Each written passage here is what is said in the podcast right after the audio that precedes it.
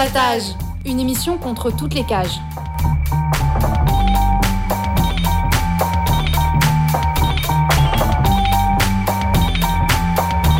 Carapatage, c'est une émission contre les prisons, la répression et le contrôle. À travers l'actualité de l'enfermement, mais aussi son histoire. En racontant les luttes à l'intérieur et à l'extérieur. En échangeant ce qu'on a vu, lu et entendu.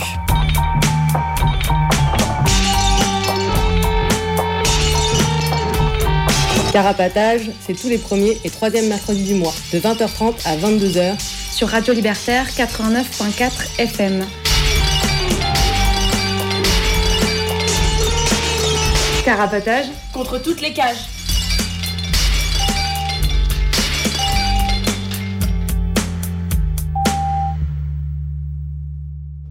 Bonsoir tout le monde, vous êtes à l'écoute de Carapatage, l'émission contre toutes les cages, et on sera en direct jusqu'à 22h, 22h30.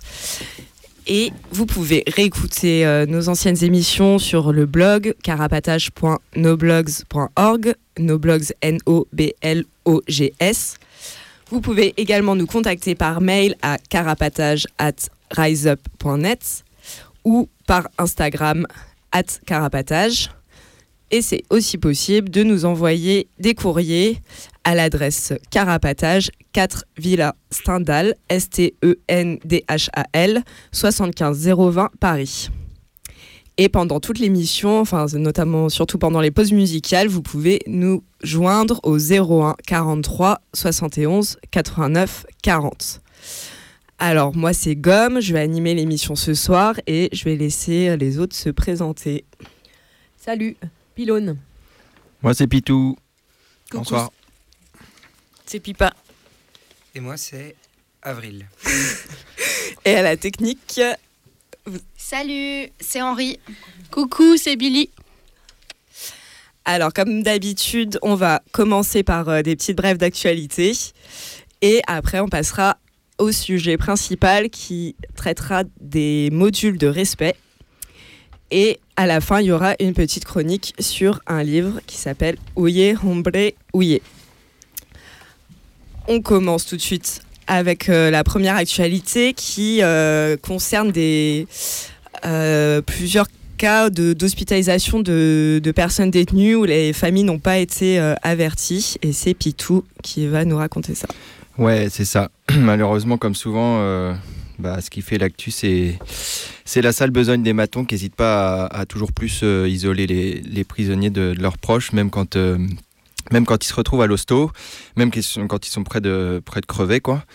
Euh, alors, le 17 mars dernier, c'est les proches de Bagui Traoré qui ont appris qu'il était hospitalisé. Alors, ils l'ont pas appris via les matons, ils l'ont appris par le biais de détenus qui étaient inquiets trois jours après euh, son transfert à l'hôpital. Donc, euh, ils sont en- en- ensuite allés demander des précisions auprès de la direction pénitentiaire de la prison de Bois d'Arcy, dans les Yvelines, où, euh, où Bagui euh, est incarcéré. Et euh, pour seule info, euh, les matons leur ont euh, dit qu'il avait eu quelques mots à l'estomac, alors qu'en réalité, il était en soins intensifs. Ça, c'est des détenus qui leur ont appris ensuite. Donc, euh, euh, l'AP ne leur a même pas dit euh, non plus dans quel hôpital il se trouvait. Euh, ils l'ont su plus tard et au moment de s'y rendre, euh, ils se sont fait contrôler par les flics devant l'établissement, puis verbalisés pour non-respect du confinement. voilà, voilà. Alors, euh, bah, ne pas informer de l'hospitalisation des détenus, c'est une pratique assez euh, habituelle hein, des matons et de la. Ça fait partie de la peine, ça fait partie de l'isolement. Euh, et même quand, quand je dis, comme je le disais, même quand des détenus sont, sont morts euh, en prison, il arrive souvent que leurs proches soient mis au courant seulement plusieurs jours après. Alors, euh, pour revenir un peu sur le, contexte actuel, en même temps que, que Bagui Traoré, il y avait un autre détenu à la prison de Réau, lui, euh, en, Seine-et-Marne, qui est également hospitalisé sans que ses proches soient au courant. Mais quand ils l'ont su, eh ben, ils n'ont pas hésité à aller demander plus d'informations aux matons directement devant la tôle. Et euh, à une dizaine, ils sont allés donc euh, masqués. Euh, ils ont réussi à rentrer dans le domaine pénitentiaire en voiture. Ils ont bloqué l'accès principal par lequel rentrent les matons. Et bon, bah, apparemment, il y en a qui n'étaient pas très coopérants, qui se sont fait insulter, menacer, comme il se doit. Et certains ont mangé quelques coups. ça faisait plaisir à. Enfin, ça faisait plaisir à la fois. voilà, la situation était dure, mais bon, cette petite histoire de, de, vengeance quand même quelque part. bah, je sais pas, je sais pas comment dire. Fait plaisir à entendre. On espère qu'ils ont pu avoir des nouvelles de leurs proches et et on leur souhaite euh, bon courage et un bon rétablissement à cette personne. Et on passe à l'actu suivante euh, qui, par rapport à une, une émission de télé euh, un peu dégueu dont Pipa va nous parler. C'est pas vraiment une émission télé, c'est juste qu'il y a eu un reportage à un moment donné à la télé sur ça. Mais bah, du coup, c'est c'est une brève sur un challenge culinaire dans les maisons d'arrêt qui a lieu euh, en juin 2020. Parce que bah, du coup, concernant les histoires de taf, réinsertion en tôle qui sont médiatisées et valorisées, du genre label PEPS, euh, quand il n'y en a plus, il y en a encore. Et du coup, ici, le, ce challenge-là, il a été appelé euh, par les médias, notamment comme le top chef des prisons. Et en fait, en juin, va y avoir la troisième édition de ce challenge culinaire interprison. Il aura lieu à l'Institut Bocuse. À la base, c'est une, idée de Stéphane euh, Scotto, qui est l'ex-directeur de Fresnes et qui est maintenant directeur interrégional des services pénitentiaires de Lyon. Et du coup, ce challenge culinaire euh, des maisons d'arrêt concerne euh, des détenus qui sont en formation cuisine et en courte peine dans quatre maisons d'arrêt de la région Auvergne-Rhône-Alpes. Et fin mars, il y a eu le chef étoilé euh, Michel Portos, qui porte ce projet et s'en gargarise, qui allé sélectionner 12 euh, détenus pour la finale, où ils devront préparer un menu d'exception, entre guillemets, pour des grands noms de la gastronomie française qui les évalueront. Et du coup, bah, ce challenge dégouline de trucs débectants de ce monde, genre bah, la compétition, le monde des élites masculines, chef cuisinier, la pub qui se font à travers ce sale projet, parce que du coup, il y a eu un reportage sur, sur TF1 récemment. Mais en soi, ça, ne va pas être. Euh, le challenge en lui-même, je ne crois pas, n'est pas euh, euh, filmé, quoi. Et bah aussi, ça parle de travail gratos des détenus, parce qu'en l'occurrence, bah, ils reçoivent évidemment rien pour cette compétition. C'est honorifique, selon Michel Portos, sauf le gagnant ou la gagnante qui sera embauché par ce chef étoilé pour un an dans ses cuisines et du coup, bah, ça parle aussi de pression et de mirage de la réinsertion après la tôle, agrémenté euh, d'une vision euh, romantisée de la tôle et des tôlards dans les discours euh, autour de ce challenge quand on regarde bah, les médias, qu'ils soient écrits ou, télé. Quoi. Et voilà, et pendant qu'il y en a un qui va être inséré. à côté de ça, bah, il y en a toujours qui sont pas prêts, eux, de l'être. Et d'ailleurs, il y a une ouverture d'un QPR euh, pour femmes et Pitou va nous expliquer euh, en quoi ça consiste. Ouais, c'est une annonce qui a été faite récemment euh, par l'AP, donc l'ouverture d'un QPR pour femmes d'ici à l'été prochain à Rennes. Bon alors dit comme ça, j'imagine que c'est un peu compliqué pour certaines personnes de comprendre de quoi je parle. Alors je vais commencer par faire un petit retour en arrière. En fait, euh, après les attentats de 2015, euh, l'État a mis en place des dispositifs pénitentiaires euh, spécifiques pour la déradicalisation des détenus dont la condamnation est liée au terrorisme islamiste. On les appelle les TIS, TIS. enfin, l'État les appelle les TIS. alors apparaissent à ce moment-là des quartiers d'évaluation de la radicalisation, les QER, qui sont en fait des quartiers étanches du reste de la détention, où les détenus passent quatre mois en observation dès leur arrivée. Alors ils y sont soumis euh, de nombreux entretiens par toute une clique de psy, d'éducateurs et de matons. Leurs faits et gestes sont épiés en permanence et leurs conversations écoutées. Après ces quatre mois d'évaluation, euh, les moins radicalisés, c'est-à-dire à peu près 75%, sont envoyés en détention ordinaire euh, avec un suivi spécifique. Ceux qui sont considérés comme irrécupérables, entre guillemets, environ 10%, sont envoyés directement en quartier d'isolement. Et pour ceux qui sont entre les deux, c'est-à-dire euh, les radicalisés sévères mais euh, possiblement récupérables, euh, environ 15%, il existe un régime intermédiaire. Et ce sont les quartiers de prise en charge de la radicalisation, donc les fameux QPR qu'on a évoqués au début. Donc les détenus, ils sont envoyés pour six mois renouvelables. Et si au bout de deux ans, la, la déradicalisation n'est pas concluante, les détenus sont envoyés en quartier d'isolement avec les autres, euh, entre guillemets, irrécupérables pour, pour la paix et l'État. Euh, donc quartier d'isolement, c'est-à-dire euh, complètement étanche du reste de la détention, avec euh, des conditions très strictes, euh, notamment des escortes dès qu'ils sortent de cellules et, beaucoup plus de restrictions pour voir leurs proches. Donc pour faire le point, aujourd'hui c'est environ 500 personnes qui sont concernées par ces dispositifs de déradicalisation répartis dans, notamment dans 7 QER et 5 QPR dans différentes prisons de France. Mais une petite précision, c'est qu'il s'agit que de 500 hommes. Oui, car ces dispositifs ne concernaient jusqu'ici que les détenus hommes. Et euh, cela va bientôt changer, puisque comme on l'a dit au tout début de cette brève, la paix vient d'annoncer l'ouverture d'un QPR pour femmes à Rennes, donc euh, d'ici l'été prochain. Alors dans un premier temps, euh, bon, il n'y a pas beaucoup d'infos, hein, mais dans un premier temps, ils annoncent qu'il y aurait six femmes qui devraient y être enfermées. Et euh, peut-être qu'à terme, ce quartier servirait au transfert de près d'une centaine de femmes françaises actuellement enfermées dans des camps kurdes en Syrie. Voilà, et euh, une autre annonce qui a été faite, donc évidemment, comme c'est un QPR, il nécessitera un QER en, amont, donc qui permettra d'évaluer le taux de radicalisation des femmes à enfermer. Et donc, euh, il y a un projet de QER pour femmes à l'étude euh, à Fresnes et qui serait d'une capacité de 15 à 20 places. Euh, selon, selon bah, ce qu'on peut lire dans la presse. Voilà, j'espère que je n'ai pas perdu tout le monde avec toutes ces histoires, tous ces acronymes et ces trucs un peu compliqués à, à saisir. On va finir sur une petite note un peu plus motivante et on part en Australie avec Avril. C'est ça, tout droit en Australie où euh, le point de départ il n'est pas si réjouissant, c'est la construction d'une prison pour mineurs à Cherry Creek.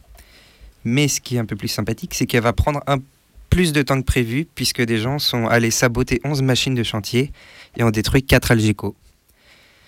Alors, ils l'ont fait en solidarité avec la résistance des aborigènes, avec les réfugiés emprisonnés, chaque jeune qui a dormi dans une cellule, mais globalement toutes les personnes enfermées, contre les cages, les flics et le colonialisme.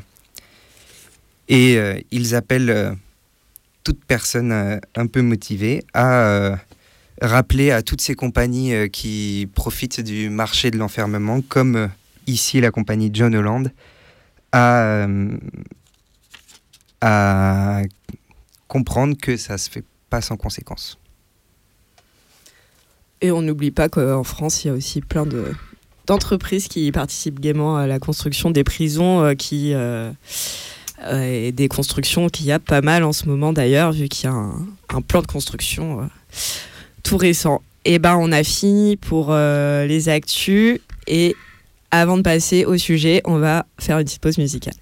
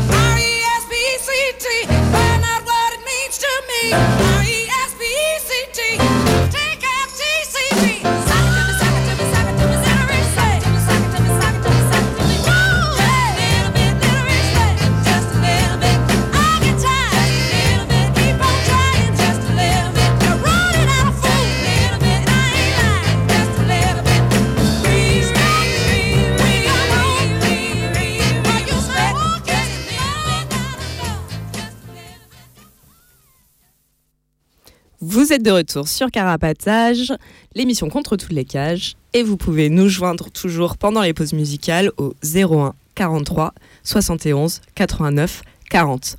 On vient d'écouter Respect de Aretha Franklin, et c'est fort à propos, vu qu'on va passer à notre sujet qui traite des modules de respect, ou MDR. Et oui, ils n'ont de rien. Ils ont osé appeler un régime de détention MDR, et nous, ça nous fait pas beaucoup rire. Alors, on va commencer par expliquer euh, un peu c'est quoi, et c'est Avril qui va s'y coller. On t'écoute. Eh bien, qu'est-ce que c'est un module respect?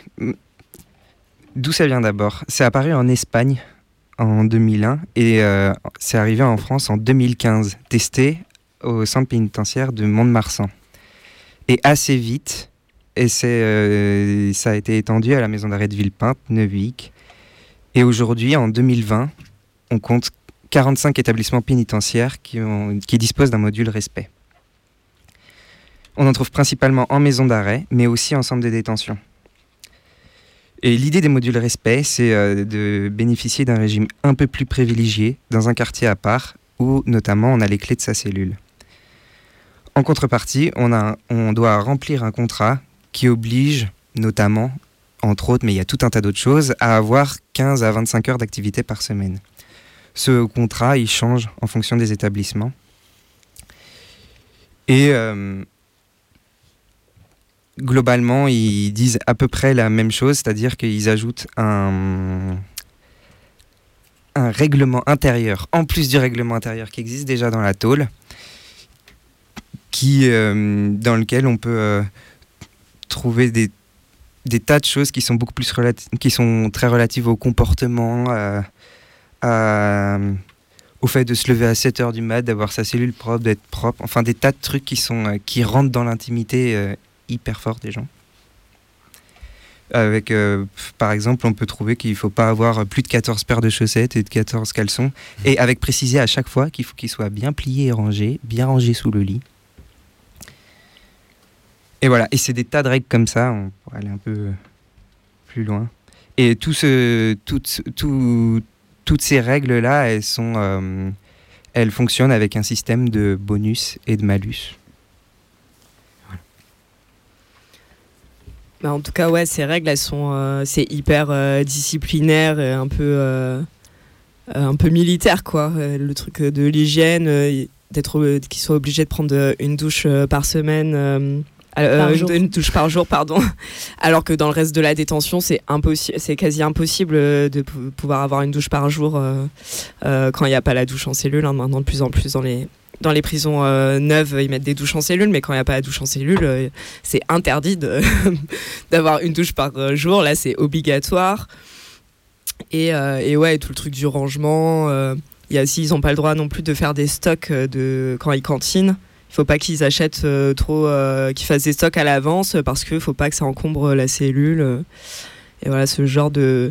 Et aussi pour le lever, il faut qu'à 7 heures, quand le maton vient ouvrir la porte, il faut qu'il soit assis sur le lit, euh, prêt à répondre. C'est La politesse est obligatoire. Enfin, c'est. C'est vraiment disciplinaire comme, comme règlement. Bah oui, il y avait un détenu là qui, j'ai écouté un témoignage qui disait que c'était un peu comme à l'armée. Bon, lui, ça lui déplaisait pas. Après, chacun c'est. Et voilà, donc il vraiment il ressentait euh, ce truc-là. Vous avez la comparaison. On... Avril, tu avais des choses à rajouter ou du coup on va passer à un peu on va expliquer un peu euh, comment euh, le système de carottes et de bâtons euh, qu'il y a dans ces modules et déjà comment comment sont sélectionnées les personnes qui les personnes qui, peuvent y accéder. Bah ouais, parce que comme a, dit Avril, du coup, c'est un espèce de régime entre guillemets privilégié, mais qui se mérite. Euh, donc euh, non seulement euh, puisque une fois, dedans, il faut respecter tout un tas de règles, enfin tout un tas de contraintes ultra pesantes, mais déjà en amont, bah, il faut respecter tout un tas de critères de sélection. Alors pour, pouvoir y avoir droit. Donc officiellement, l'AP, ils disent que c'est basé sur le volontariat. Euh, mais euh, bon, déjà d'office, il y a des profils euh, qui sont exclus du dispositif, notamment les détenus particulièrement signalés, les DPS. Peut-être on peut donner quelques précisions sur ce que c'est que des, enfin, qui ça concerne. Bah, c'est un statut qui est donné aux gens quand ils arrivent en général en prison, qui, qui est plutôt lié au pourquoi de la peine Enfin, pourquoi les gens être euh, condamnés ou pourquoi est-ce qu'ils sont poursuivis plus que par rapport au comportement à l'intérieur. quoi. Et du coup, c'est un statut qui ouvre tout un tas de, possibilités pour l'administration pénitentiaire. Et euh, du coup, il y a un large panel de trucs. Par exemple, il peut y avoir le check euh, à l'œilleton par les matons toutes les deux heures pendant la nuit. il peut y avoir des escortes renforcées avec motards et tout ça quand il y a des extractions au tribunal ou des, ou des déplacements d'une prison à une autre. Euh, il peut y avoir des fouilles à nu systématiques après les parloirs. Enfin voilà, il y a tout un tas de, de, mesures comme ça qui peuvent mettre un peu à la carte selon, le, selon la personne, euh, selon le, DPS en question. Quoi. Voilà, et donc, euh, donc ces détenus qualifiés, enfin signalés, particulièrement signalés, donc DPS, comme je disais, sont donc d'office exclus de l'accession au module de respect. Mais il y a aussi bah, tous les détenus souffrant de troubles mentaux, enfin, euh, l'AP dit euh, qui souffrent de troubles mentaux, ou ceux qui sont considérés comme radicalisés. Euh, donc voilà. ensuite, bah, le nombre de places, il est limité. Du coup, il y a tout un parcours de sélection que les détenus doivent se taper. Euh, alors ça commence par une lettre de motivation, ensuite il y a un entretien, euh, plusieurs entretiens même avec des, conseillers d'insertion et de probation, des CEPIP, des entretiens avec des surveillants, euh, un examen de, la demande en commission pluridisciplinaire, et ensuite cette commission se charge du suivi et de l'évaluation des détenus une fois, enfin s'ils sont acceptés, donc dans le, dans le module de respect. Alors pour, sélectionner les détenus, les personnels pénitentiaires cherchent à choisir euh, évidemment ceux qui se plieront le plus facilement aux règles du module respect. Euh, alors euh, pour ça, ils regardent s'ils ont fait l'objet de compte rendu d'incident, de CRI. et d'ailleurs, tous les postulants qui font l'objet pendant leur processus de, de sélection d'un CRI donc sont d'office recalés. Quoi. Et puis, euh, les matons, enfin, les, personnels pénitentiaires vont jusqu'à étudier leur comportement en détention dans d'autres établissements où ils ont pu être euh, précédemment. Alors, pour ceux dont euh, l'admission est, acquise, qui obtiennent la, récompense, quoi, en quelque sorte, parce que c'est quand même ça. il reste une étape, donc qu'a Avril juste avant, c'est donc la signature d'un contrat entièrement rédigé par l'administration dans lequel euh, le détenu promet de suivre les règles définies dans le règlement intérieur du quartier, d'accomplir les tâches et activités, donc comme disait Avril, ça va jusqu'à de 15 à 25 heures par semaine, euh, et de participer de manière active au fonctionnement du module. Voilà, et ensuite, euh, ben, une fois ce contrat signé, lorsque la, clé de la cellule est enfin confiée détenus, bah, c'est le compteur des bons et mauvais points qui est lancé. Et ça, je crois que c'est Pipa qui va nous en dire un petit peu plus. Oui, enfin, on peut peut-être continuer sur ce, finir sur ce truc-là, parce que dans le, dans le contrat, en tout cas dans, parce qu'ils sont un peu différents selon les, selon les établissements, mais il y a clairement écrit euh, pour certains établissements maintenir des relations cordiales et respectueuses avec l'ensemble des professionnels et accepter d'être évalué dans le contrat qu'il signe. Du coup, euh, il y a, enfin, c'est clairement écrit noir sur blanc qu'il va falloir qu'ils soient conciliants et qu'ils et ferment bien leur gueule devant les matons, quoi. Et est-ce qu'on avait terminé sur cette partie euh, contrat avec ça ou pas du tout? Euh, Non, moi je voulais juste rajouter que cette sélection, ça fait que, que du coup la, les, les détenus qui sont en module respect euh, ils sont euh, statistiquement euh, beaucoup plus vieux que le reste de la détention. Enfin, du coup, c'est des profils c'est des profils assez différents qui sont surreprésentés dans les modules de respect par rapport à par rapport au reste de la détention et, et notamment il y a aussi une population surreprésentée dans les modules de respect c'est les les détenus qui sont condamnés ou poursuivis pour des infractions à caractère sexuel.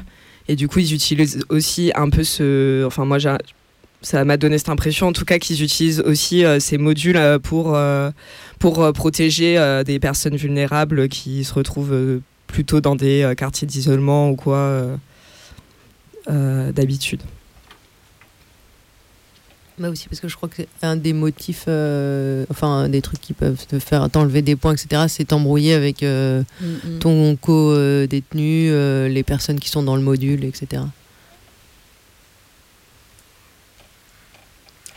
Et sur le truc de pas avoir fait l'objet de CRI, je sais plus exactement si c'est dans toutes les tôles ou juste dans une que j'ai vu ça, mais pour donner une idée du temps, c'était il fallait pas avoir fait l'objet pendant trois mois de une série.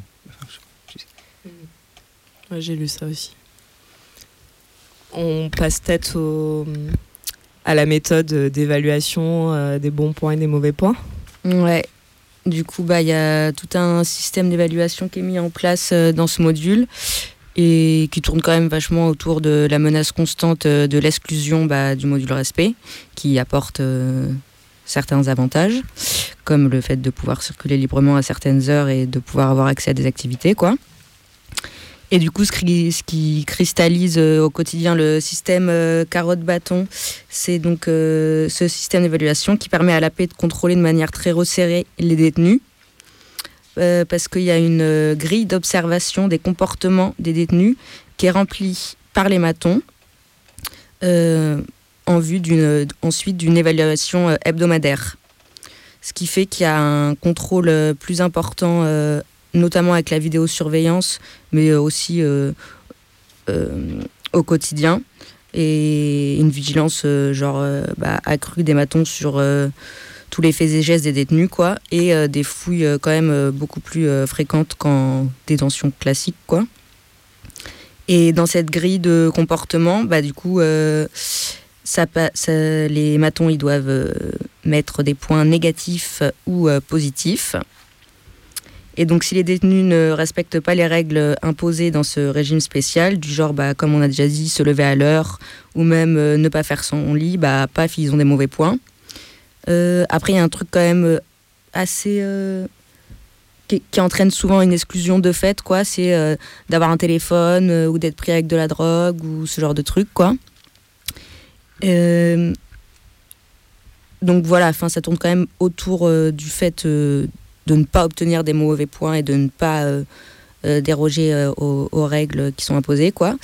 Et le fait d'obtenir des bons points, ça a l'air d'être, moi en tout cas j'ai l'impression sur des critères un peu plus flous et pas clairement définis, mais grosso modo c'est contribuer de manière active au module, c'est-à-dire euh, être un peu euh, proactif, quoi, euh, faire ce qui est, faire plus que ce qui est demandé, par exemple, faire plus de ménage que ce qui est demandé, etc. Et ensuite, bah, cette grille des comportements, elle est, elle permet du coup une évaluation lors de la commission qui a lieu du coup toutes les semaines, où il y a bah, les matons, les psys, parce que du coup il y a quand même pas mal de psys dans ce module, et les SPIP qui ont un rôle un peu moindre, j'ai l'impression. Et du coup, lors de cette commission, euh, selon le nombre de points négatifs, peut y avoir euh, un avertissement euh, ou une commission, une commission en vue d'une exclusion, ou bien direct une exclusion. Et, aussi, l'exclusion, elle peut aussi être faite en dehors de, cette commission par un, un maton gradé. elle peut être faite d'office sur tel ou tel critère, quoi, hors commission. Et donc du coup, ce qu'on voit, c'est que vraiment ce qui rôde, c'est la menace du retour euh, en détention classique, où le quotidien est plus sinistre. Et de fait, bah, il y a beaucoup d'exclusions quand on regarde les chiffres, et un turnover euh, assez récurrent. Euh, et en plus, de toute façon, quand on est exclu, on peut refaire une demande au bout de deux à trois mois, mais en tout cas, de ce que j'ai vu, j'ai l'impression que de fait, euh, dans ces cas-là, les gens ne sont pas repris ou font pas de demande, je sais pas. Et concernant les points positifs, bah, ça permet euh, du confort matériel, c'est-à-dire euh, bah, des kits d'hygiène, etc. Ou des facilités de communication avec les proches, genre plus du VF ou de Skype, de colis alimentaires, etc. Ce qui, ce qui crée clairement, je sais pas comment dire. Un truc de chantage, non? Enfin, je sais pas ça que tu veux dire. De chantage et de, de de comparaison et de, de déséquilibre euh, par rapport aux autres détenus. Ou genre euh, là, euh, t'as l'impression que c'est la fête parce que t'as droit à un colis alimentaire, je sais pas comment dire. Ah ouais, de décalage de. Alors qu'en fait, bah, du fait qu'ils passent pour des privilégiés ou des. Oui, ou même que c'est du coup ça devient un privilège d'avoir accès à ces trucs-là qui sont en soi vraiment pas si extraordinaires que ça, quoi. Genre un kit hygiène et une UVF, bon, à moment donné.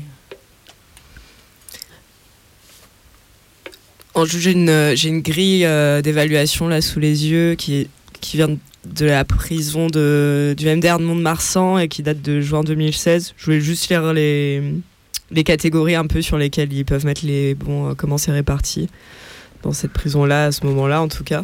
Juste pour donner une idée, du coup, il y a hygiène corporelle et présentation, propreté sur soi, tenue correcte, intégration et positionnement au sein du groupe, il y a respect des personnels et intervenants, participation aux activités et enfin investissement aux tâches individuelles à accomplir pour la vie du groupe. Voilà, et du coup, ils doivent euh, ils peuvent cocher moins ou plus et mettre une observation. Euh, voilà. J'ai l'impression que ce truc des points, c'est aussi un, c'est pas mal un, outil de maintien de l'ordre dans la tôle, quoi où euh, là, ce que tu as lu, en fait, c'est le nombre de règles qui se multiplient à tous les moments de la journée. Et en vrai, du coup, c'est quasiment impossible de le respecter. Et du coup, il y a toujours le moyen d'avoir des, des, points négatifs ou quoi, de, la part des matons. Et euh, du coup, c'est un truc où tu sais que tu es toujours sur la sellette, constamment. Et ils te le font, ils te le font sentir à tout moment aussi. Euh, il y a des, des, des, dans des trucs que j'ai lus où, où il disait que euh, enfin le qu'il y avait un petit un échange entre quatre yeux euh, en mode bon bah là je te mets pas le malus mais c'est très bien que je te euh, que je te l'aurais mis. Enfin un espèce de copinage qui se joue aussi autour de ce truc là qui est pas vraiment du copinage c'est un espèce de nier le ah je saurais pas trop comment le dire. Ni quoi tu floutes le rapport d'arbitraire quoi entre entre les matons et les détenus enfin Ouais, en quelque sorte. non, mais je dis ça, Mais il y, a un peu de ça. Je sais pas ce que tu veux dire, mais j'ai l'impression de comprendre ça dans ce que tu dis. Oui, il y a un peu de ça. Il y a un peu le truc de faire euh, comme si. Euh, enfin, de rendre moins clair et plus fou le rapport de conflictualité qu'il peut y avoir euh, entre les détenus et les matons à plein de moments. Et aussi, l'autre truc, que ça amène, c'est que, enfin, du coup, c'est les matons de bas étage, quoi, pas les gradés, qui peuvent euh, faire. Euh, enfin, ça, ça leur donne ce petit pouvoir-là à tout moment. C'est, euh, ils sont volontairement, enfin, cette grille-là, ils la remplissent comme ils veulent, et c'est une volonté de la part de la paix qu'ils ont toute liberté sur comment ils remplissent cette grille et tout ça. Et du coup, ça veut dire à la plus petite échelle du, enfin, je sais pas comment dire qu'il euh, il y a plein de trucs qui revenaient au, au, plus gradé, que maintenant même les matons qui sont euh, constamment dans la tôle, et ben, ils ont ce pouvoir-là aussi. Oui, puis c'est des trucs qui euh, normalement sont discutés en commission, par exemple. Enfin, par exemple au prétoire, du coup la commission disciplinaire dans la détention normale.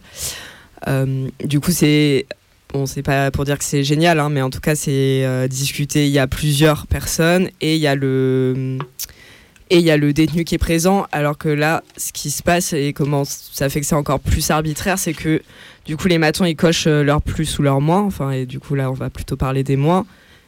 Et le et l'endroit pour mettre l'observation, là, justement, la grille que j'ai sous en fait, c'est Minus. Du coup, ils mettent trois fois rien. Et du coup, en fait, quand après, ils arrivent en, commission technique, là, où, où les sanctions et les récompenses sont attribuées, et bah, ils calculent les plus et les moins. Et en fait, ils reviennent pas sur euh, qu'est-ce qui s'est passé parce que personne n'en sait rien et que le maton qui a coché la case, il en sait rien. Et euh, il est pas là. Et, enfin, et du coup, en fait, il n'y a pas cette possibilité de, de, se défendre ou je sais pas quoi. Et j'ai l'impression que c'est un des trucs que les, que les détenus ils, comment, ils dénoncent un peu euh, dans ce système euh, aussi. J'ai l'impression qu'aussi, euh, pour un système qui est présenté comme laissant plus d'autonomie et de liberté, en fait, c'est c'est hyper infantilisant comme manière de faire quoi. Et vachement plus intrusif quoi. J'ai l'impression. Enfin, du coup, tu as, l'impression que les gens euh, dedans, ils ont vachement plus en permanence euh, un ou des matons sur le dos, quoi. Oui, il y a un truc qui, qui puisse euh, être. Enfin, qui sont observables, en gros, et évaluables à chaque moment, quoi. Et par rapport à ce truc infantilisant, en plus, le module respect en lui-même, il, il, se base sur des théories psychologiques vaseuses qui, qui se cachent pas du coup de, de que justement en fait, enfin ils enjolivent euh, ce système de carotte bâton euh, et le fait que c'est infantilisant, déshumanisant et que en fait tout ce que ça tout ce que ça, ça veut euh, provoquer, c'est le fait d'apprendre à bien se soumettre, etc. Parce que, genre, par exemple, le système d'évaluation, il est censé euh, renvoyer à un modèle d'apprentissage appelé en psychologie le conditionnement opérant par sanction et, récompense qui a été développé par l'école euh, behavioriste et où euh, le comportement est contrôlé par les conséquences qu'il produit sur la personne, quoi. Et, et, sur la correction de déficits spécifiques, etc. Du coup, on voit bien quand même, enfin, c'est quoi le, le but de tout ça, quoi c'est comme ça qu'on éduque les chiens, quoi. en gros. Euh, est-ce qu'on a des trucs à ajouter par rapport à ça? Si on n'a rien à ajouter, on va écouter une petite musique.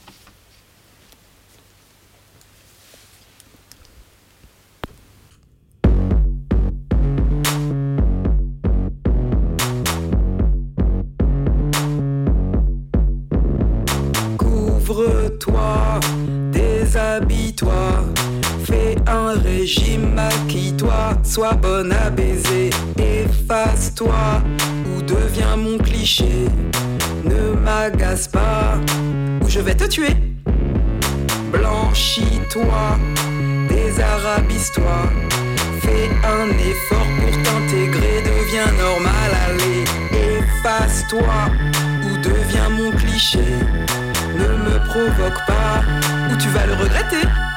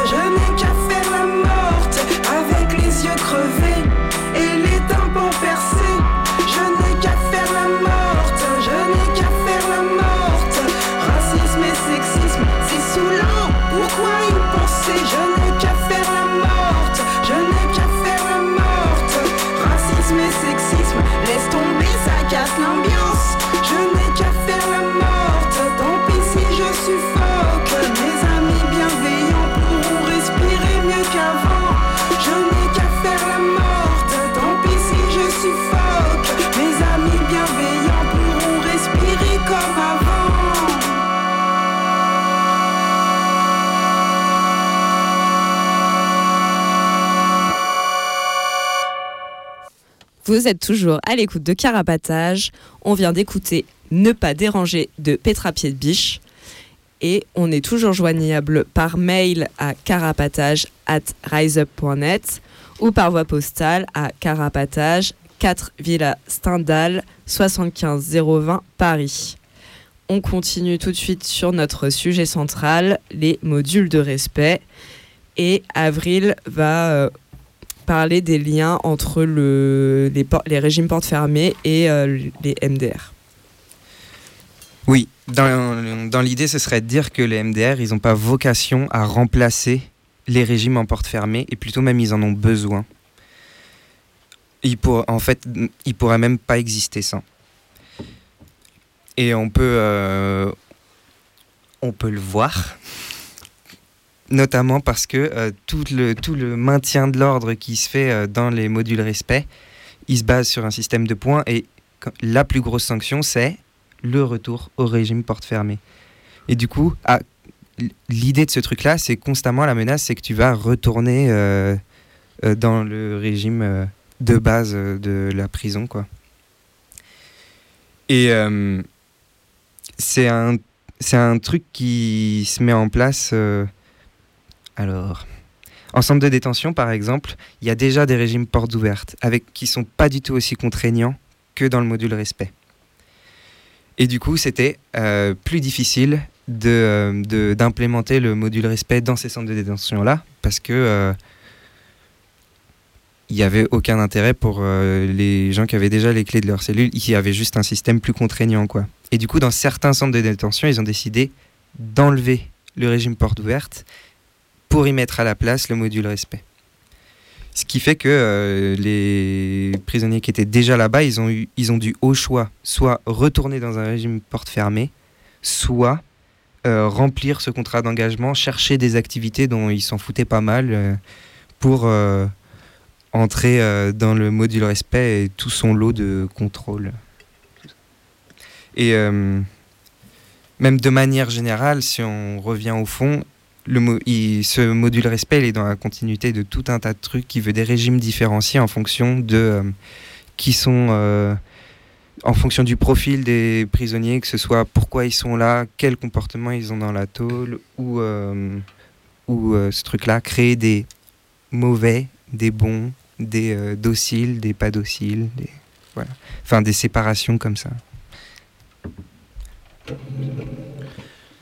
Ouais, tu parlais de, de régime euh, portes ouvertes.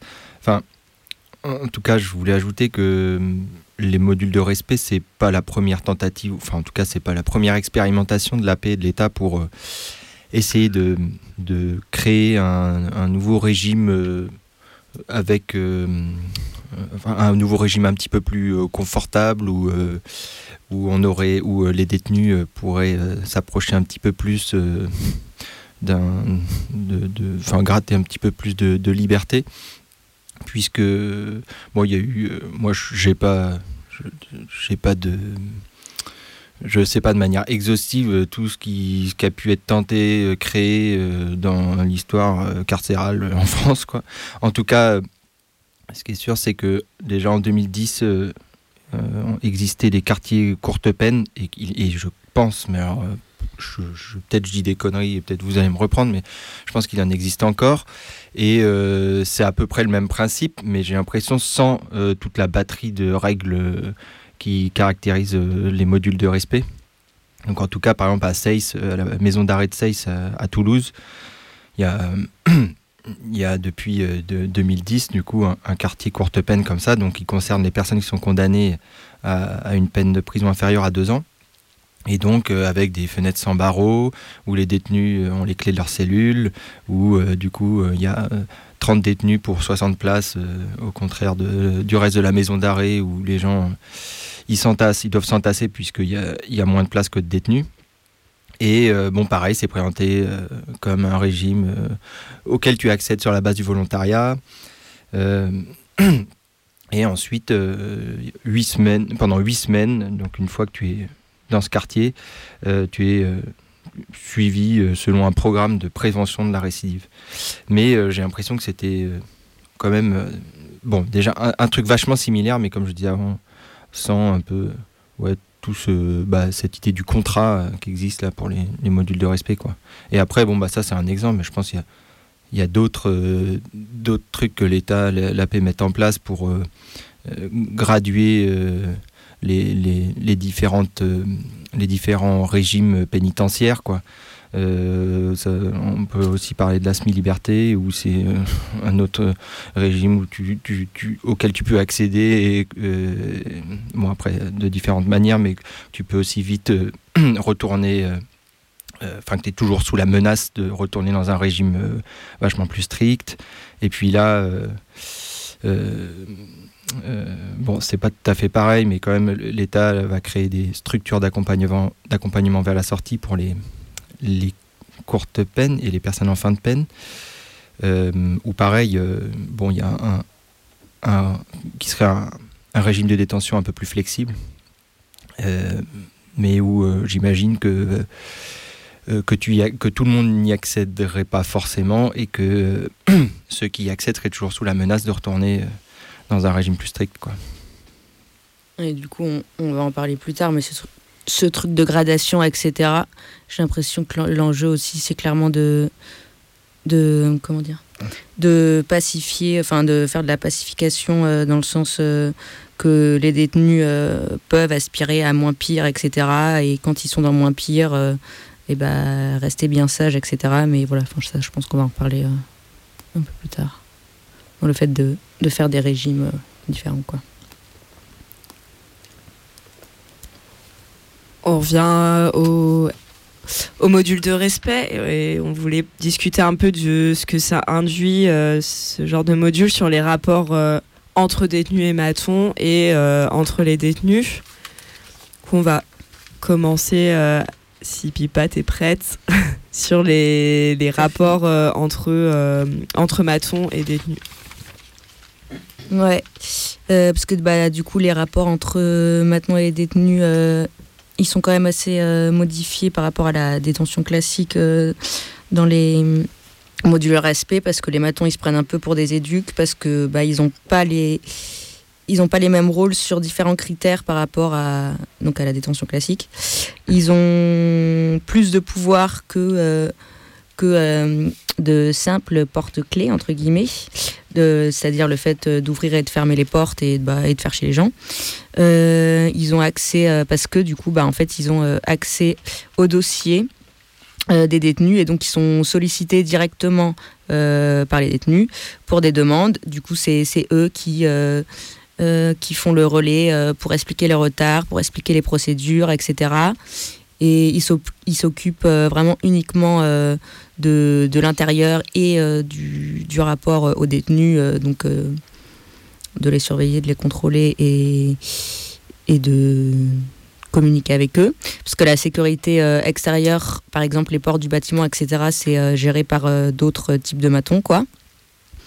Et, et aussi, ils peuvent être à l'initiative d'activités, par exemple, être euh, proposer une, activité sport, etc. et être l'animateur euh, du coup de cette activité, quoi. Et, euh, et, de fait, bah, de toute façon, dans, ce, dans le module respect, il y a plus de proximité entre les matons et, et les détenus. C'est-à-dire que souvent, bah, ils se tutoient, ils se serrent la main, etc. Et les matons, par exemple, ils peuvent se quand on lit des trucs, en tout cas, on, peut voir qu'ils se gargarisent, qu'il y, y ait des confidences entre matons et détenus, euh, qui les écoutent, qui les conseillent. Euh, et même que, euh, par exemple, l'espace par rapport à la cellule, bah, il est différent parce que bah, ils peuvent. je ne sais pas à quel point c'est le cas pour tout le monde, mais en tout cas, dans certains cas, ils rentrent dans les cellules et ils vont, euh, ils vont discuter avec eux, etc. Euh, même l'espace de la cour, il est différent parce que bah, ils font des activités euh, ensemble, c'est-à-dire que les matons, ils peuvent être arbitres ou ils peuvent même jouer équipe contre équipe avec contre les matons, quoi. Mais du coup, bah, tout ça, ça brouille un peu les, les rapports, quoi, parce que bah, à la fin de la journée, c'est toujours les matons qui les surveillent et qui les contrôlent. Et en plus de ça, ils ont plus d'autorité parce qu'ils sont clairement plus présents. C'est-à-dire qu'ils euh, arrivent euh, clairement à, à plus euh, faire respecter la moindre des petites règles, quoi. genre ne pas fumer à tel endroit, etc. Alors qu'en détention classique, bon, ça va être classé sans suite, mais là, ils sont vraiment présents euh, H24 à tout, tout checker, quoi. Et du coup, ça, ça brouille la, la relation de domination et de dépendance qui existe entre détenus et, et matons, quoi. Et puis en plus, euh, comme on disait un peu, euh, bah, le fait d'être euh, poli avec les matons et même de discuter avec eux et tout, ça rapporte, ça rapporte des bons points quoi. Du coup, ça permet d'avoir des avantages et tout ça. Et, et ouais, du coup, c'est sûr, ça, ça brûle le, enfin c'est ce que, ce que disait Avril tout à l'heure, ça, ça brouille le, le rapport. Maton euh, détenu euh, et ouais je sais pas je disais euh, que il, il se y en a qui se serrent la main qui jouent ensemble qui font des jeux ensemble et tout ça quoi Non, et en même temps, je me dis, j'ai l'impression que enfin, forcément, ça ne doit pas se passer si bien que ça tout le temps. Et je me demandais si vous, vous avez pu voir des, des- histoires, mais enfin, j'en sais pas, justement des, des, trucs où, où ça marche pas, en fait. Où, enfin, j'imagine que les gens, de toute manière, ils se font renvoyer direct euh, en régime euh, classique. Quoi. Enfin, bref, j'ai coupé un peu. Le... Moi, je Bah, c'est aussi pour ça qu'il y a tant d'exclusions je pense à la fois euh, à la fois il y a beaucoup d'exclusions parce qu'ils ont besoin d'exclure parce que sinon le système marche pas euh, s'il n'y a pas euh, la menace évidente euh, euh, et concrète mais euh, aussi je pense qu'il y a plein d'exclusions parce que les gens ils se barrent et ils supportent pas et ils ont pas ouais ils supportent pas toutes les règles et ils supportent pas euh, ce truc ce, ce rapport de copinage euh, avec les matons j'imagine Et ouais, ouais. Mais en tout cas, il y, a des- y a des témoignages comme ça de, par exemple, une personne qui se retrouvait en commission technique parce qu'il avait quatre malus et qu'il expliquait que, bah, en fait, il allait pas courir après les bons points. Il avait, il voulait pas une image. Il se retrouvait là. Il attendait quand même de, enfin, que lui, ça changeait rien, quoi. Il était en prison et il attendait de sortir. Il voulait rien de plus. Et que du coup, il cherchait pas à jouer le jeu de ce truc-là. Bah, et Et- même peut-être sa, sa, sa phrase exacte, tu l'as? Non, je l'ai pas. Ça vient d'un rapport dégueulasse, mais genre il est en pleine euh, commission et il dit euh, Bah, moi je cours pas après le plus, euh, je suis pas un gamin, je veux pas avoir une image. Franchement, je vais pas mettre un coup de balai juste pour avoir un plus, je suis assez grand pour mettre un coup de pied au cul sans vaut plus. Voilà. si on voulait un exemple, on en a. Mais et d'ailleurs, je me demandais au bout de combien de malus, du coup, t'es. Enfin, euh, au bout. De... Ouais, je sais pas si c'est comme ça que ça se passe, mais au bout de combien de malus t'es exclu et t'es renvoyé euh, en régime classique? Je sais pas si vous avez la réponse. Moi, je crois que tu, as, si tu as trois mauvais points, tu vas en commission. Si tu en as cinq, tu dégages. Et euh, tous les trois mois, les moins, ils sautent. C'est-à-dire qu'ils sont enlevés. Par contre, tes plus restent. Ouais, ça c'était un, un exemple à Villepinte, si je me souviens. Et euh, après, y a, du coup, il y a toujours cette espèce d'ambivalence où ça, sur le papier, tu as 5 malus, tu, tu peux pas rester en module respect. Après, il y a tout un truc justement sur les, le rapport avec les matons, s'il te connaît bien, et où il peut dire Bon, là, tu as 5 malus, franchement, tu à deux doigts de partir et tout. Et c'est c'est beaucoup plus c'est très insidieux quoi à plein de moments euh. En tout cas, ça dépend des. Ça dépend aussi des prisons, ce truc. C'est chaque règlement intérieur euh, qui, Mm. euh, qui stipule ça, et du coup, peut y avoir un peu des différences. euh. Là, euh, je crois, c'est Neuvik C'est à Neuvik euh, Bref, si par exemple, s'il y a trois. Si dans la semaine, il y a trois, euh, trois malus qui sont liés à la même. euh, qui sont dans la, la même. caté- les catégories que je listais tout à l'heure, là bah, s'il y en a trois dans la même, ils sont censés être, euh, être virés. et S'il y en a 10 euh, dans le, je sais plus si c'est par mois ou par trimestre, ils virent. Et sur une semaine, c'est 5. Enfin, ouais, ça dépend de combien, en combien de temps et tout ça. Et aussi, il y a, des, y a une, au moins une prison où c'est le contraire, ils ont un crédit quand ils arrivent. La plupart des prisons, ils partent à zéro et après, il y a des plus, des moins. Et euh, il y a, euh, d'autres pris- prisons, ils partent avec un crédit de je sais pas combien de points. Et puis, s'ils arrivent à zéro, ils dégagent. Quoi. Du coup, c'est- assez variable. En tout cas, tu peux peut-être arriver. Enfin, ça dépend des gens évidemment, à trouver ton compte. si au bout de tu arrives à tenir deux mois et demi, puis au bout de deux mois et demi, tu craques, tu te prends trois malus, mais bon, ça saute juste après. Enfin bref.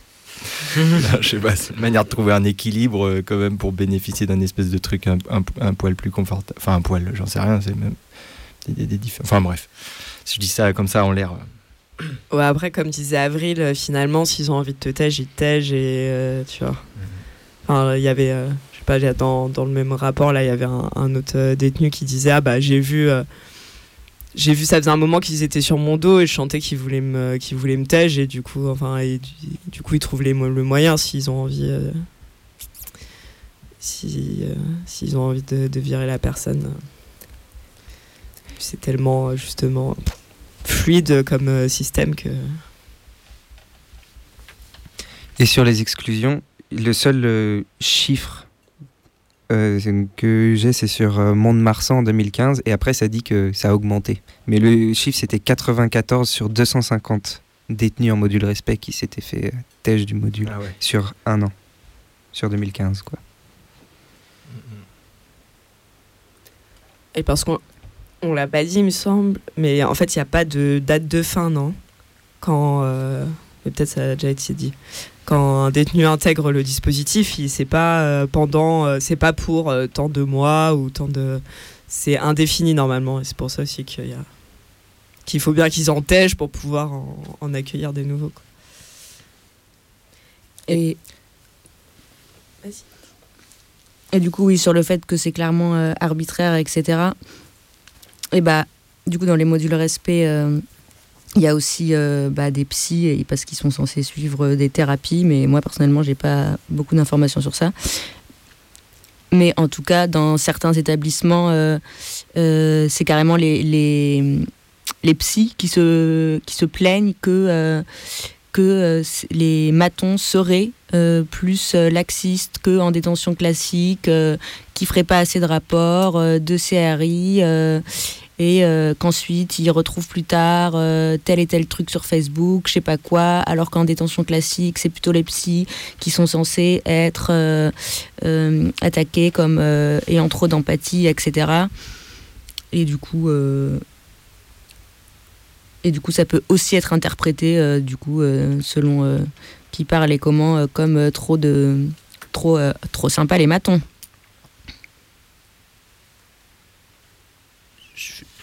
Je vais passer à la suite du coup sur le. On a un peu évoqué euh, du coup comment les détenus sont acteurs, euh, sont censés être acteurs de leur détention euh, quand ils intègrent ces modules. Et notamment, c'est eux qui font les tâches quotidiennes. du coup, ils, se, ils sont censés les faire à tour de rôle. Par exemple, les tâches, c'est nettoyage des cours de promenade, nettoyage des locaux, distribution des repas, distribution des cantines. Et du coup, dans les modules, il n'y a pas d'oxy. Euh, du coup, les oxy, c'est normalement les, les détenus qui sont payés pour, euh, pour faire justement euh, ces tâches que je viens de citer. Et du coup, dans les modules respect, les détenus, ils travaillent gratuitement et du coup, il n'y a pas besoin de payer d'oxy et ça fait des petites économies. Et et en plus de ces tâches-là, les détenus ils peuvent euh, participer à euh, une des commissions. Du coup, il y a plusieurs commissions de gestion de la détention. Euh, par exemple, il y a souvent une commission hygiène, une commission accueil pour les, nouveaux pour les nouveaux arrivants, une commission de régulation des conflits et une commission activité, par exemple. Mais du coup, ça, ces commissions, elles sont variables, elles ont des noms différents en fonction des prisons. Et, euh, et du coup, en participant à ces euh, commissions, c'est censé euh, donner l'impression aux détenus que c'est eux qui prennent les décisions et que et qu'ils soient acteurs, voilà, partie prenante de, de la détention. Et, et en fait, Bon, euh, c'est pas tous les détenus du coup du MDR qui participent à ça parce que c'est euh, des places limitées et du coup ce sont euh, les détenus de confiance qui sont sélectionnés parmi les sélectionnés parmi les sélectionnés pour participer à ces commissions. Je sais pas si tu as plus d'infos parce que moi j'ai vu que dans les commissions ils étaient dans certains établissements par exemple ils étaient deux détenus par par commission, par exemple, pour euh, la régulation euh, conflit. et qu'ils étaient désignés pour euh, deux semaines. Et du coup, je sais pas si ça, si ça tourne, c'est quoi les. ce qu'ils prennent en compte pour CMI non. Non, j'ai pas, j'ai pas plus d'informations que ça. Je pense- pas a priori, c'est sur le volontariat. C'est sur le volontariat, et j'imagine. Et, euh, et oui, et je pense que la, les, les, les membres de la commission technique, du coup, qui est la commission d'évaluation là, dont on parlait tout à l'heure, où il y a les, les matons, euh, je pense que c'est eux qui déterminent, euh, qui Mm. choisissent qui, euh, qui fait partie de telle commission. Mais d'ailleurs, d'ailleurs j'ai vu, j'ai vu un truc où il disait, euh, par exemple, pendant une commission technique, il disait ah euh, là, euh, il, il disait à un détenu, euh, bon là t'as foiré, euh, du coup on va te mettre à la commission hygiène, euh, comme ça Ouais. tu vas te ressaisir un peu. euh. Et il fallait qu'ils disent merci pour ça. Dans le, dans le truc, il y avait tout ce truc-là de de- d'humiliation euh, constante aussi en même temps dans tout ce processus. Oui, on lui demandait explicitement. Et on dit quoi? On dit merci. Non, c'est pas ça la citation. Si, si, c'est ça, c'est tout ce truc d'infantilisation, il est présent euh, tout le temps. Quoi. Oui, affreux. Oui, de, de servilité, euh, devoir courber euh, la tête. euh, enfin. Et moi, j'ai l'impression que ce truc-là de, de travail gratuit et tout, il y a de, qui est encore plus dans, le, dans les modules respect, c'est de- d'occuper le temps. Enfin, qu'il n'y ait aucun moment où tu as vraiment le temps de, je sais pas, de réfléchir ou même de te révolter, quoi. Du coup, tu es toujours occupé et, et voilà.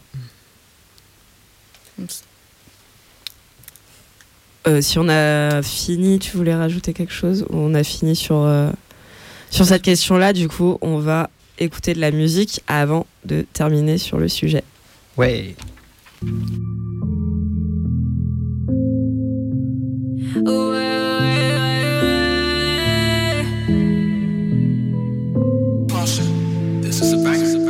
C'est beaucoup trop de pression pour atteindre la perfection. Meuf modèle n'existe pas, mais elle a peur qu'on ne l'aime pas. Aucune erreur n'est permise, elle fait tout bien comme il faut. Elle veut être vraie, ça devient faux. Ses qualités deviennent défauts. Non, sois belle, sois forte. Tu sais, on compte sur toi. Elle est partout à la fois.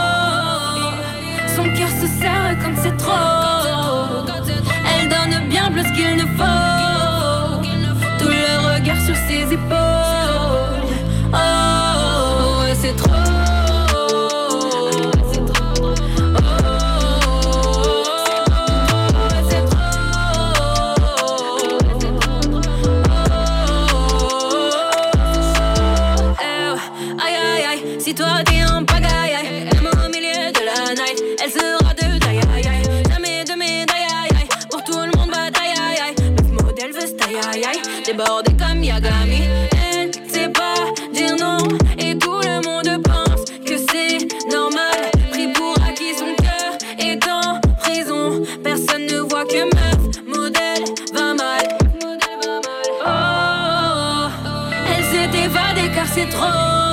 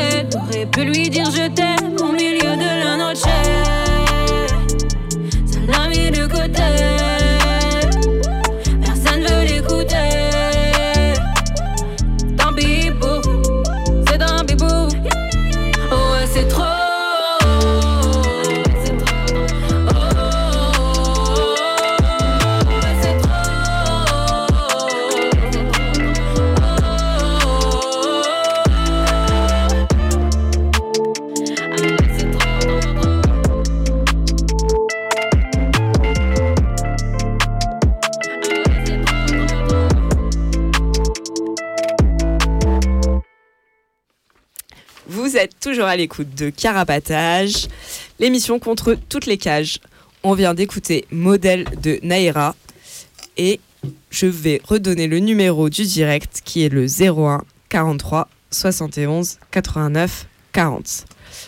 On continue tout de suite sur les modules de respect et euh, je vais parler un peu de, euh, de ce que ça implique dans les rapports entre les détenus et sur euh, les possibilités de solidarité et de révolte notamment. Du coup, tout ce truc, tout ce qu'on a décrit là, ben, c'est une technique de maintien de l'ordre.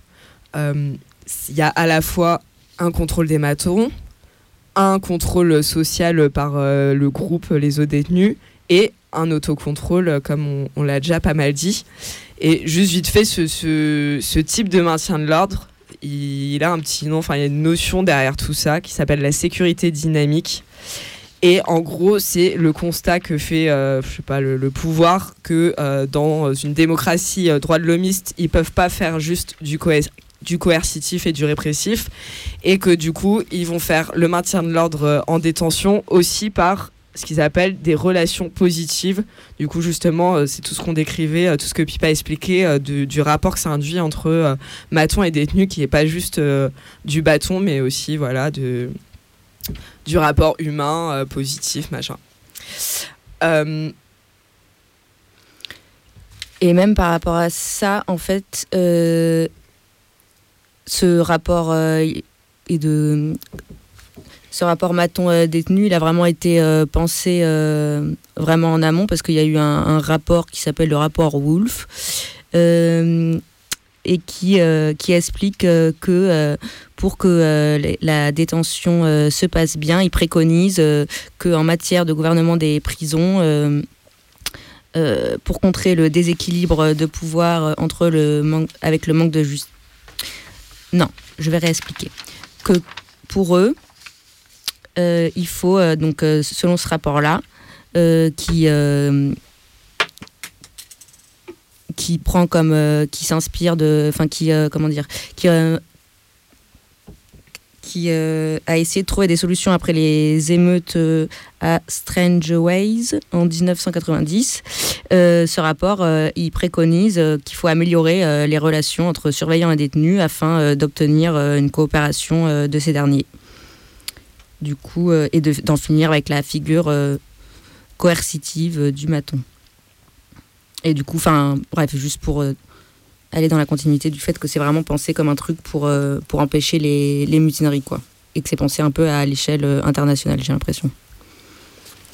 Et du coup, ça empêche les mutineries, mais aussi toutes les petites résistances et révoltes possibles. Et, et donc sur le truc du contrôle euh, de groupe, du contrôle social dont je parlais, par exemple à Villepinte, s'il il euh, y a un téléphone euh, qui est trouvé dans une cellule, un téléphone ou, des stupes ou quoi trouvé dans une cellule, tous les occupants de la cellule sont virés du module.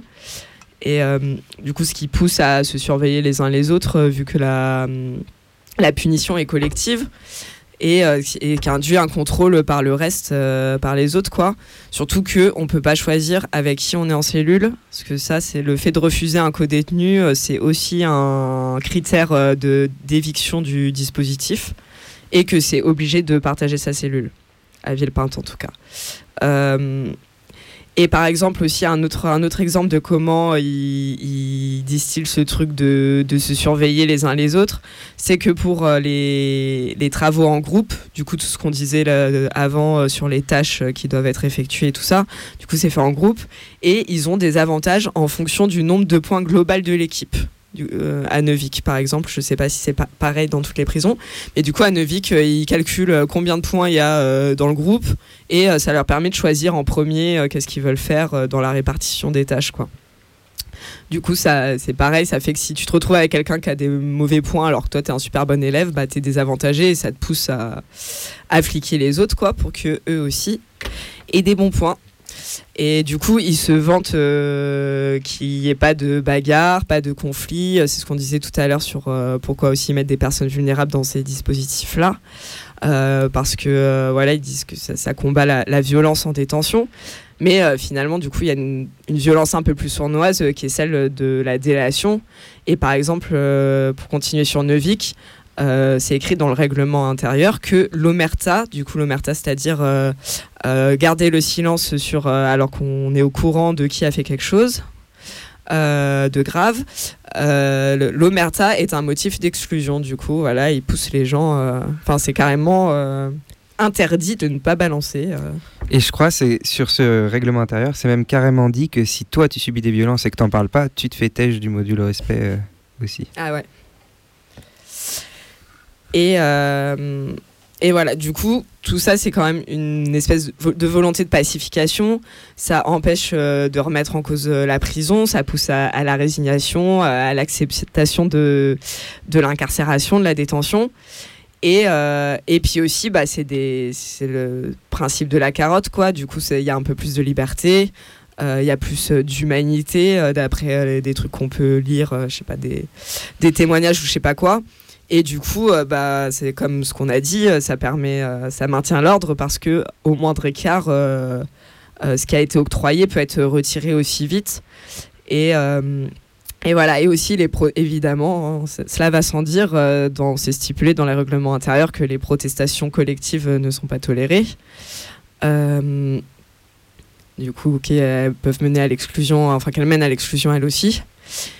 Et voilà, du coup, non seulement ça brise les possibilités de euh, de solidariser entre détenus au sein des modules de respect, mais aussi ça brise grave les solidarités avec le reste de la détention, vu que déjà ils sont isolés euh, des autres.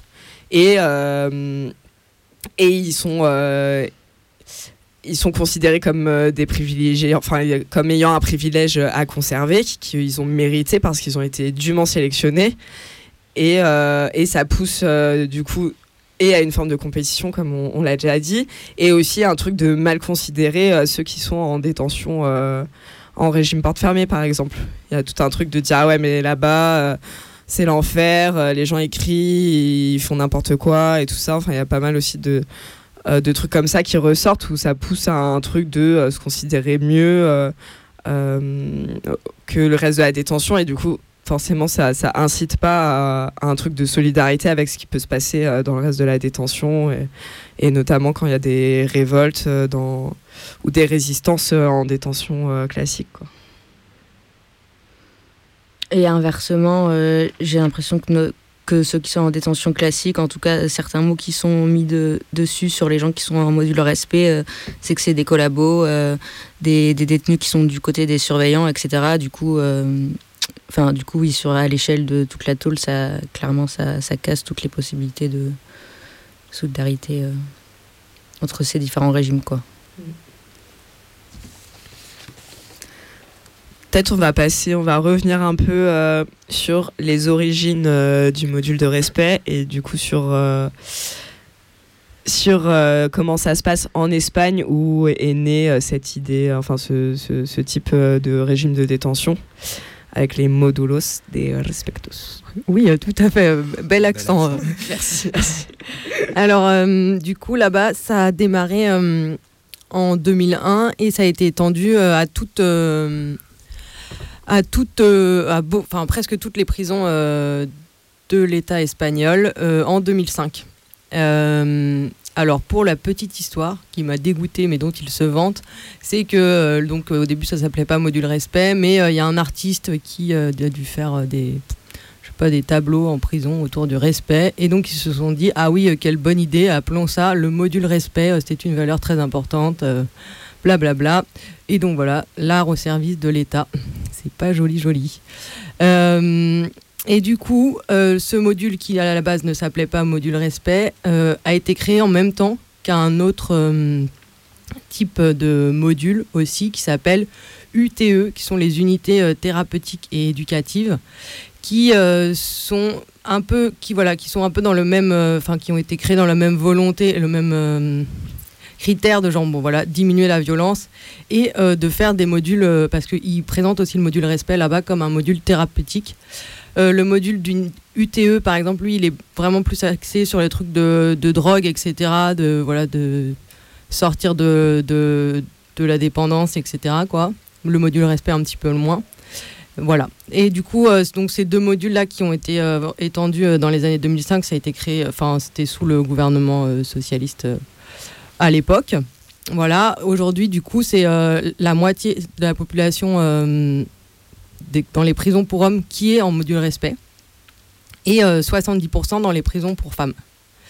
ce qui euh, voilà. Et du coup, par exemple, il y a des prisons pour femmes euh, où il y a n'y a pas d'autres possibilités que euh, c'est juste un module quoi. Ce qu'ils appellent un module, en fait, c'est comme un peu une aile ou enfin une partie de la prison quoi.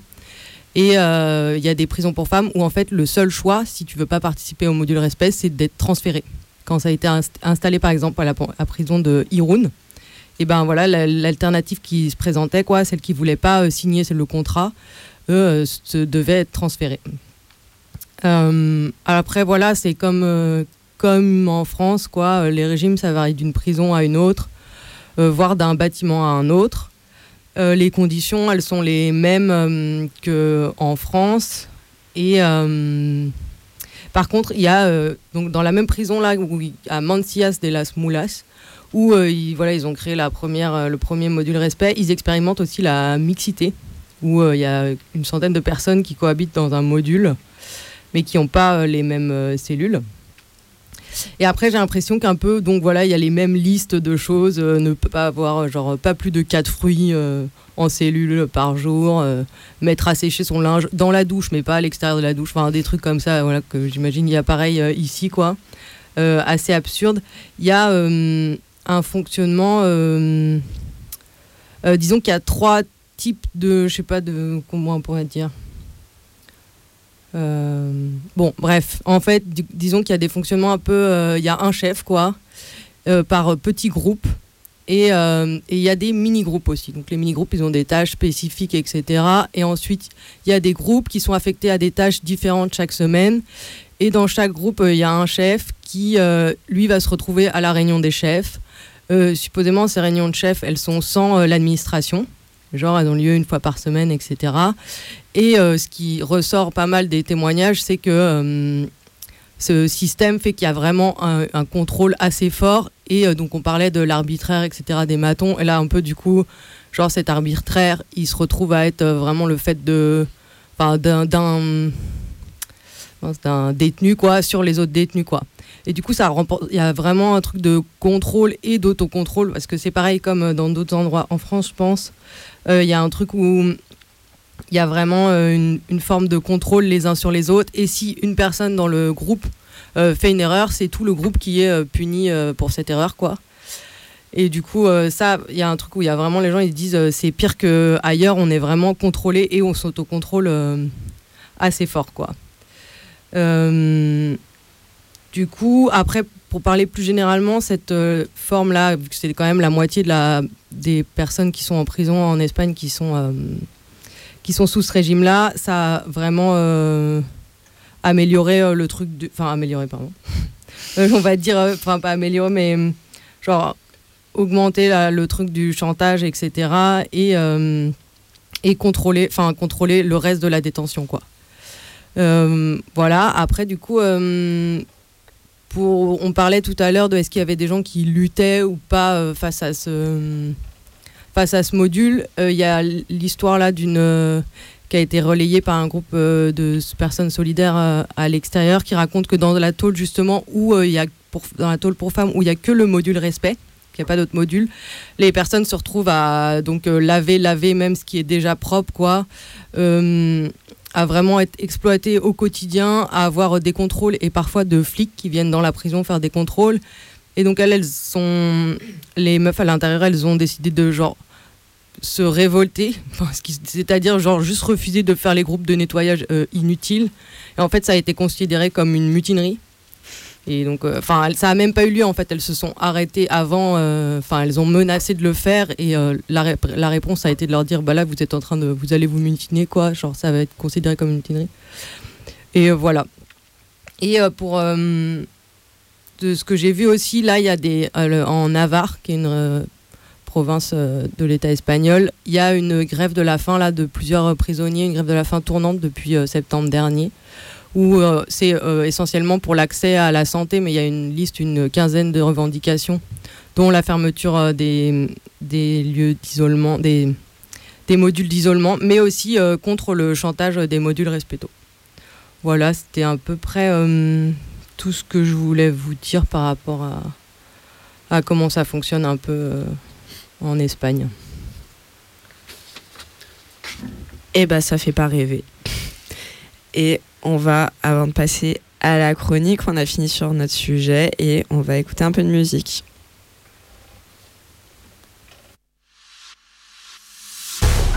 Hey, todavía no entendieron cuál es el límite. Para nosotras está claro. Tomando un trago en la discoteca. Él me ofrece otro llamándome muñeca. Le digo gracias, prefiero la boca seca. Él habla y habla, me están dando jaquecas. Quiero estar bailando y bebiendo con amigas. No te di lugar, socio, para que la sigas. Ya te he pedido por las buenas, papi, que no me persigas. Te está ganando un patadón en la barriga. Boom, boom, suena el reggaetón. Yo tomando ron, el tipo se me acerca y se pone cabrón. Le doy un empujón, empieza el round. Le parto una botella en la cara, boom. Le suena el mentón, se asusta el chabón. I'm sorry por la humillación. Me grita torta puta marimacha camión. Y a mucha honra, bom. Mira nada más ese muchacho. Que pinta de facho, gorra y mostacho, espérate un cacho. Estás borrachizo, tremendo mamarracho. Te haces el macho, ay pobre guacho. Sabes soy una feminista, pero no quieres que me resista. Sabes muy bien que sos un forro sexista y estás molesto porque me pasé de lista. No entendiste que no, que no, que no, que no, que no, no entendiste que no, no, no, no, no, no, no, no, no, no, no, no. Basta cabrón, boom, boom, suena el reggaetón, yo tomando ron, el tipo se me acerca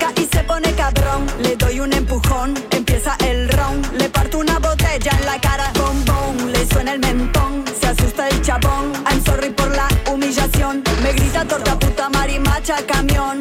Y a mucha honra bombón. Te, me, te metiste con una zorra, una loca. Seguí rumiando y voy a partirte la boca. Estás duro y pesado como roca. Ay, de verdad me descoloca. Que seas tan bobo Sabes que te gano por robo. Soy la nena mala que te pincha el globo. La caperucita que se come al lobo. Con limón y sal y un poco de picante. Es que las cosas ya no son como antes.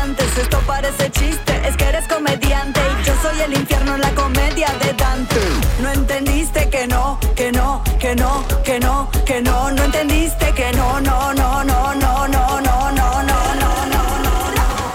Boom, boom, suena el reggaetón tomando ron. El tipo se me acerca y se pone cabrón. Le doy un empujón, empieza el round. Le parto una botella en la cara, bom bom. Le suena el mentón, se asusta el chabón. I'm sorry por la humillación. Me grita torta puta marimacha camión. Y mucha honra bombón. Ey, se pensaban que estábamos jugando. Les digo que esto no es un juego. ¿O sí?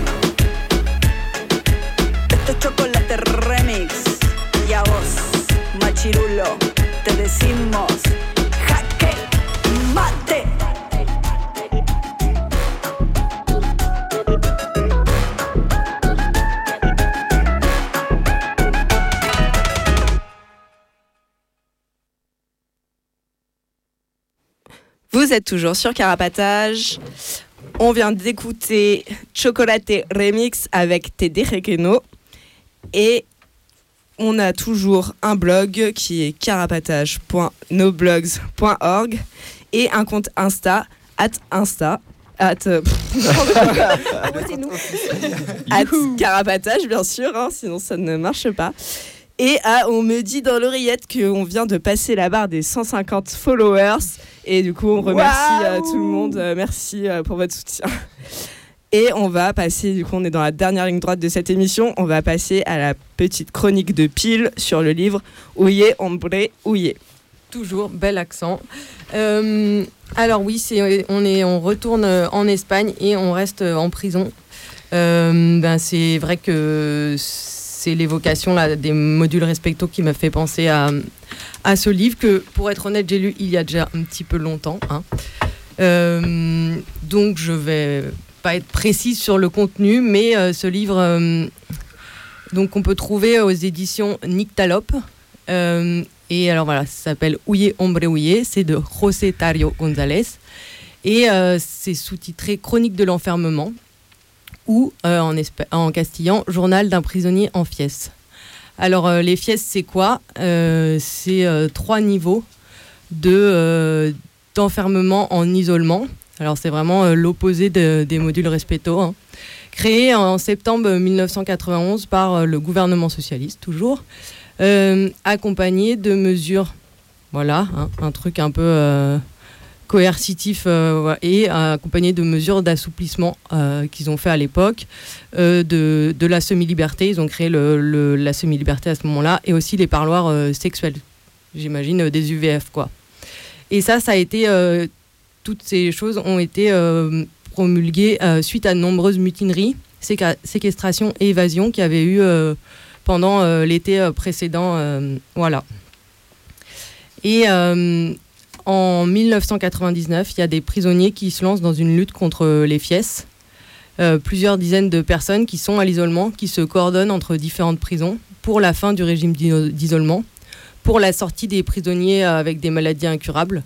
Euh, en Espagne, à cette époque-là, il y a beaucoup de prisonniers qui ont le sida et qui euh, meurent soit en prison, soit qui sortent pas longtemps avant de mourir en fait et euh, aussi euh, pour la fin des transferts, euh, parce que là, les, donc les prisonniers qui sont en fies sont souvent, dès qu'ils se révoltent un peu, sont transférés dans d'autres prisons où il y a d'autres modules fies. Quoi. Et du coup, c'est une grève de la, une grève qui va durer, enfin, pardon, il va y avoir une grève de la faim au début des années, enfin, en 2000, quoi, au début de l'année 2000, avec 300 personnes qui vont se mettre en grève de la faim. et cette lutte contre les fies, elle va durer trois ans. Elle va être relayée à l'extérieur ça va être euh, pas évident. Il va y avoir beaucoup de répression euh, à l'intérieur aussi. Et voilà, du coup, ça, c'était une petite introduction sur euh, c'est quoi les fiestes et cette lutte qu'il y a eu contre les fiestes parce que la personne là qui, qui a écrit ce bouquin, qui est son, une forme d'autobiographie, a participé à cette lutte. le bouquin, lui, commence il commence à l'écrire en 1987 et il termine en 1996. Euh, cette personne, à 19 ans, elle se fait arrêter pour une peine de 2 ans et demi, José. Euh, il a déjà connu l'enfermement avant. Et euh, au début de son incarcération, il découvre qu'il a le sida. Il décide d'arrêter de la drogue. Et, donc voilà, il arrive en prison. Voilà, il s'est dit j'en ai pour deux ans et demi, j'ai le sida, je vais arrêter ça va, voilà. Et il commence en fait à se faire, euh, à rentrer dans un régime d'isolement. Euh, au bout de quelques semaines où il est enfermé, en fait, il sortait de prison quand il est arrêté là à 19 ans, et euh, ils avaient envisagé de l'enfermer en régime d'isolement, et entre temps, il était sorti. Donc, et voilà. Et ça, il va rester plus de 10 ans en isolement. en 1994, il apprend que sa peine, est rallongée de 70 ans, c'est-à-dire il prend plusieurs euh, peines différentes et qu'elle est ensuite euh, triplée par la justice. En fait, il va sortir euh, au bout de 16 ans de prison, mais il est réincarcéré six mois plus tard pour plusieurs braquages. et il va pas en fait y rester non plus très longtemps parce que il est malade et il fait des allers-retours entre la prison et l'hôpital et euh, plutôt euh, en fait euh, pour baisser le nombre de personnes qui meurent en prison. À l'époque, ils sortaient les gens en conditionnel quand ils étaient vraiment sur le seuil de la mort. C'est un bouquin qui, est en quatre parties. Donc, il y en a un qui l'appelle le chemin de la putréfaction, un autre le chemin de la liberté, le troisième le chemin de la révolte, et ensuite le chemin de la répression où il décrit euh, les fies et euh, la lutte contre les fies. Euh, tout au long du bouquin, il va raconter la prison, mais aussi la révolte. il se dit anarchiste. il raconte les luttes à l'intérieur, mais aussi comment la paix, l'administration, elle le mate. Les différents transferts, il va être transféré dans de, enfin, vraiment de nombreuses fois. mais aussi, il raconte le sida et les morts en prison du sida, et pas que les morts euh, sous euh, les coups des matons, etc. Euh, tous ceux qui sont poussés au suicide, mais il raconte aussi le rapport aux proches. Lui, il dit qu'il il a voulu écrire avec une approche apodictique, j'ai appris un mot à cette occasion, qui, présente un caractère d'universalité et de nécessité absolue. En tout cas, il, a, il, il dit vouloir essayer d'être au plus près de, au plus près de la vérité, quoi. Mais en tout cas, il raconte euh, avec ses mots à lui euh, la lutte à l'intérieur et euh, c'est vraiment hyper intéressant. C'est hyper dur aussi, mais c'est une vision à la fois de l'enfermement et de la lutte quand tu es enfermé et pas du tout une vision héroïque parce qu'il se raconte lui, mais il raconte aussi les autres et moi ça m'a beaucoup plu. Voilà, je vous conseille de le lire si vous le trouvez. Et je mettrai un lien euh, avec la version en PDF euh, en, en sur le site. Cool. Et ben, c'est tout pour ce soir. On se retrouvera le mercredi 21 avril pour l'émission spéciale. Et euh, on va se quitter sur un morceau de Rage Against the Machine, Killing in the Name. Et on vous salue tous et toutes bien fort. Force et courage à celles et ceux qui sont à l'intérieur. On pense à vous et à bientôt. Salut. Salut. Ciao. Salut, à bientôt.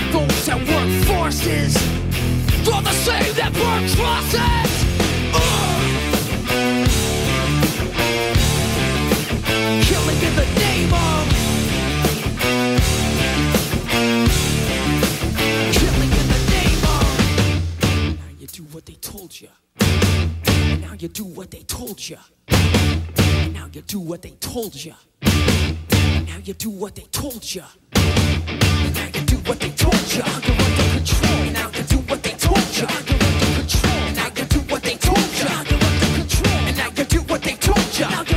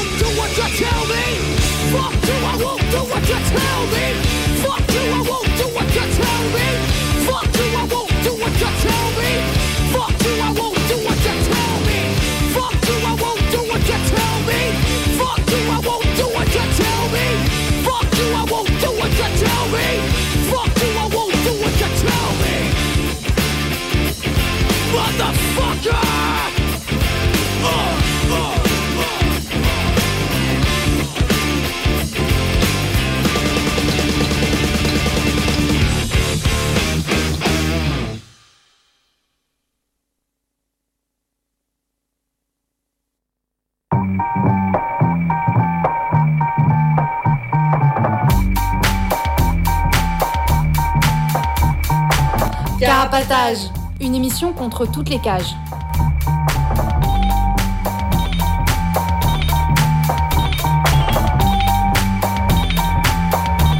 Carapatage, c'est une émission contre les prisons, la répression et le contrôle. À travers l'actualité de l'enfermement, mais aussi son histoire. En racontant les luttes à l'intérieur et à l'extérieur, en échangeant ce qu'on a vu, lu et entendu.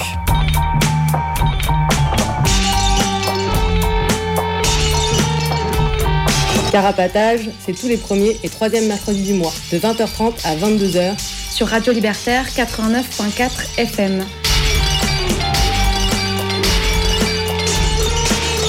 Carapatage contre toutes les cages.